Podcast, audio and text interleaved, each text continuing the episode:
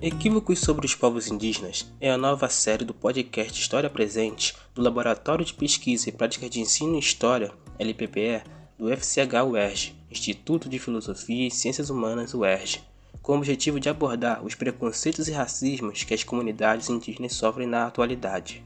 A partir dos trabalhos de José Paulo Bessa, Cinco Equívocos sobre os Povos Indígenas, o livro Desconstruindo o Racismo contra os Povos Indígenas no Brasil, organizado por Poliene Soares dos Santos Bicalho, Cultura Indígena, Racismo, Preconceito e suas implicações na educação, de Rosângela Pereira Paz, e por fim, As 10 Mentiras Mais Contadas sobre os Povos Indígenas, pela página Chapuri.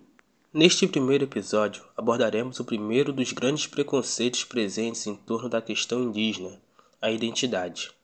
O que é ser indígena? Primeiro, olhemos o significado do que chamamos de identidade étnico-racial. Ela corresponde aos conjuntos de fatores que determinam a identidade de um grupo, como por exemplo a cultura, a língua, a história e a ancestralidade comum. No caso dos indígenas, existem diversas etnias, cada uma com suas singularidades históricas, linguísticas e culturais que precisam ser respeitadas e preservadas. No entanto, diante do racismo e preconceito, que se vê bastante inserido no senso comum, ocorre uma generalização que coloca todos os indígenas como se fossem um mesmo povo. A concepção geral dos brasileiros é que todos os indígenas são iguais, ou seja, possuem as mesmas crenças, falam as mesmas línguas e têm as mesmas culturas. Isto reduz as diversas culturas e etnias em um único bloco, transforma etnias como os baré, tucanos e pataxós no índio genérico, essa foi uma percepção criada a partir dos colonizadores portugueses e que permanece latente até hoje. Este preconceito e racismo afirmava que os indígenas estão parados no tempo. Ainda andam nus ou de tanga, caçam com lanças e zarabatanas, não falam o português brasileiro, são violentos, selvagens e canibais. Neste modo de ver os povos indígenas, insinuava-se que precisariam evoluir, chegar no estado de civilização, abandonar seu estado primitivo de barbárie seguindo os parâmetros dos civilizados, ou seja, europeus. Na atualidade, essa mesma visão de civilização versus barbárie persiste de formas mais sofisticadas. Só lembrarmos das missões dos jesuítas no passado e das missões religiosas de missionários no presente, a necessária conversão de pagãos para a salvação. Essa generalização, ou indígena genérico, é uma mentira criada para fundamentar o racismo, o domínio e o genocídio dos povos indígenas desde a colonização do Brasil até os dias de hoje. Em outras palavras, serve não só para desumanizar um indivíduo, mas também todo o seu grupo étnico, tornar justo a tomada de terras, a catequização e o genocídio tanto físico quanto cultural. Um exemplo do genocídio físico dos corpos é o avanço dos garimpeiros e donos de terra que, para conseguir expandir com a exploração do solo, invadem e matam comunidades indígenas.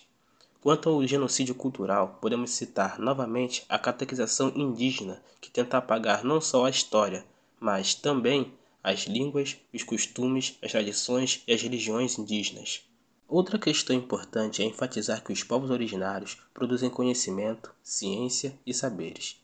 E, como toda cultura é dinâmica, as culturas indígenas também podem se modificar e se adaptar de acordo com as demandas da comunidade. Desta forma, usar celular, calça, dirigir carro, ter televisão, internet ou sapato não torna um indígena menos indígena. Devemos refletir se, usando esses mesmos exemplos para nós, deixamos de ser brasileiros ao vestirmos roupas de outros países, usarmos tecnologias e outras invenções que, em sua maioria, vieram originalmente de fora do Brasil. Então, somos menos brasileiros por usarmos elas? Obviamente não. A diferença fundamental é que o uso dessas tecnologias pelos povos indígenas tem tomado um rumo mais político que estético. As tecnologias do chamado mundo ocidental, ao qual colocam como referência da civilização, são usadas como mecanismo para a manutenção e perpetuação da cultura indígena e pela luta de seus direitos, como o direito à terra, por exemplo. É importante lembrar que os indígenas fazem parte do nosso país, merecem os mesmos direitos e respeito. Portanto, esses povos podem frequentar escolas e universidades, podem viver nas cidades, dirigir em carros, usarem tecnologias de ponta, falar o português e suas línguas originárias, se assim desejarem. Nada disso tira suas identidades, pois carregam consigo a história, a cultura, a ancestralidade e a língua de seus ancestrais. Acabamos de apresentar Equívocos sobre os Povos Indígenas, a mais nova produção do podcast História Presente do Laboratório de Pesquisa e Práticas de Ensino e História do FCH UERJ. Coordenação do projeto Jaqueline Ventapane. Vinheta Leonardo Pereira. Arte da capa Patrick Dança. E pesquisa e narração de Gabriel de Assis da Silva. E lembrem-se, a pandemia de Covid-19 ainda não acabou. É importante a conscientização de todos, o uso de máscaras e manter a vacinação em dia. Um abraço e espero vocês no próximo episódio.